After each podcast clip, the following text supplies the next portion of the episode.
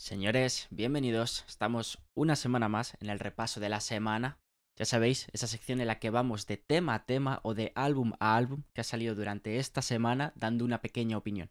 Pensaba yo que la semana pasada había sido bastante especial, abundante de temas, de nombres importantes, pero es que esta semana no se queda para nada atrás. Igual, muchísimos nombres, muchísimos temas, ya sabéis por quién lo digo específicamente. ¿Por qué no? Vamos a empezar ya directamente con él. Anuel saca por fin el álbum que iba saliendo como a cuenta gotas, de single en single. Las leyendas nunca mueren dos. Un álbum que de primeras creo que ya tiene un problema de planteamiento. O sea, no puede ser que saques un álbum con 33 canciones. Parece que aquí hace falta como más trabajo de selección de temas. Es un álbum que de momento solo le he podido meter una escucha por encima, por todo lo que dura, pero tengo pensado profundizar más en un vídeo aparte que tendréis esta semana. Y obviamente tiene lo que se esperaba de un álbum de 33 temas. Tiene canciones que tal vez sobran, tal vez no ofrecen nada nuevo, encuentras otros temas similares,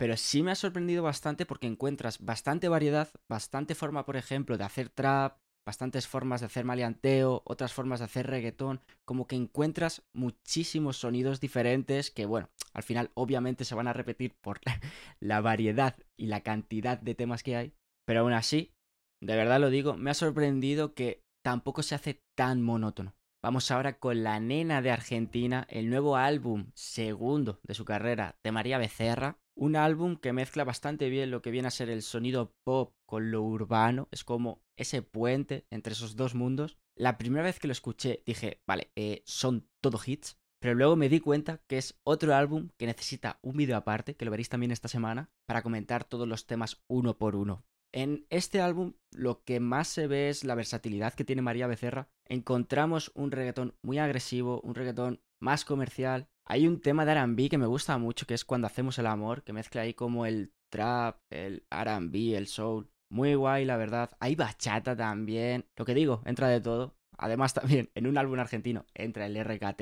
Es un álbum que tiene de todo. Y la verdad, me ha gustado mucho las cosas como son. Trata también mucho de las fases del amor, el desamor, la traición. Bastante completo y bastante sorprendido con este álbum. Me parece que supera Animal, ojo con lo que digo, y con muchas ganas de ver cómo María Becerra evoluciona después de esto. Vamos con el último álbum de la semana, Apocalipsis de Lady Sene. Un álbum principalmente de ritmos de afrobeat, de dancehall, bastante experimentales, obviamente. O sea, no vais a ver ningún tema de dancehall o de afrobeat que ofrezca lo que ofrece Lady en este proyecto. Juega mucho con la musicalidad de su voz, como haciéndola parte de una instrumental, buscando crear una sensación, un mood, un estado de ánimo. Me ha parecido un álbum perfecto para ponértelo de fondo y hacer tus cosas. Y también bastante sorprendido con este álbum, porque iba sin expectativas y me ha gustado bastante. Además, me he guardado como 6, 7 temas de este álbum, de los que destacaría 3D y Serafi. Me han gustado mucho. E igual, muy buenas sensaciones con este álbum.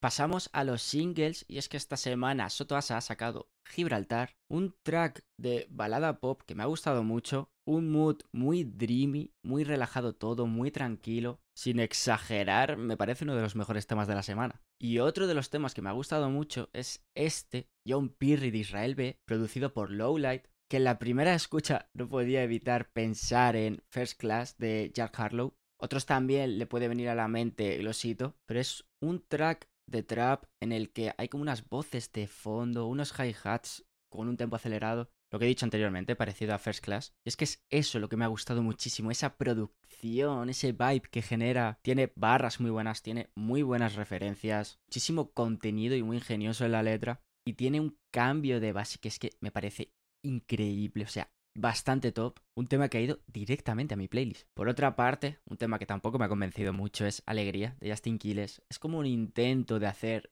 una canción navideña que se escuche en las casas durante estas fiestas. Muy alegre, es una forma de hacer un villancico moderno. Lo que digo, sin más, un tema muy comercial para sonar en Navidad y ya. Lunay y John Chimmy nos sorprenden con nuevo, un track en el que vemos a Lunay como cogiendo un poco el flow de John Chimmy y a la vez estos dos performando en una canción que podrías encontrar mismamente Tokicha. También en cuanto a flow, en cuanto a energía. Ahora, la letra bastante explícita, en mi opinión. Es otro tema que, para mí, sin más. Y esta canción, Síntomas de soltera, de Paloma Mami con Pailita y el Jordan 23, igual ha sido más culpa mía que me esperaba otra cosa. Tenía muchas expectativas en este tema al ver que era de Paloma Mami, pero aquí te encuentras un reggaetón bastante tradicional, un estilo muy conservador, o sea, ya hemos escuchado muchos temas de este estilo.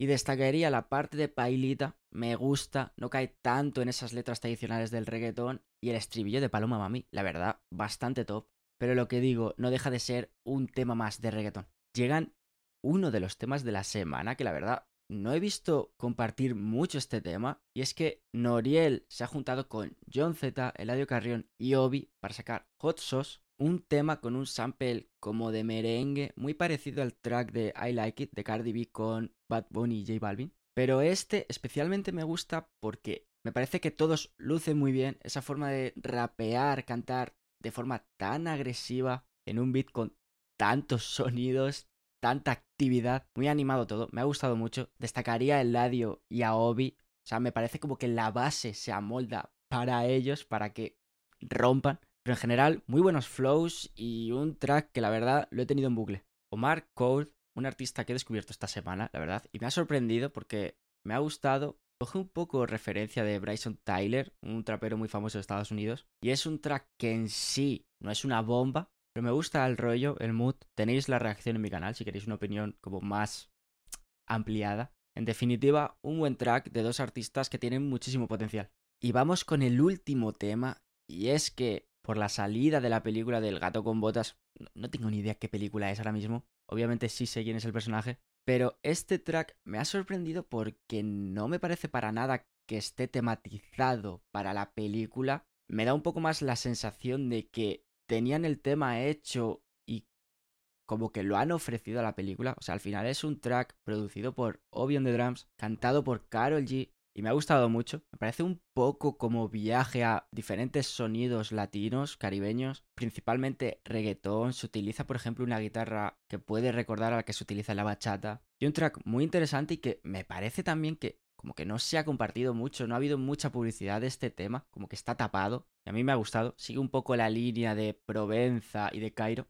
Tal vez por pertenecer al soundtrack de una película igual no se pega igual que si lo hubiese publicado de forma solitaria ella. Y hasta aquí sería el repaso. Ya sabéis, podéis comentar abajo los artistas o las canciones que echáis en falta. Dadle a like si estáis en YouTube. Dad estrellitas si me estáis escuchando desde Spotify o de donde sea.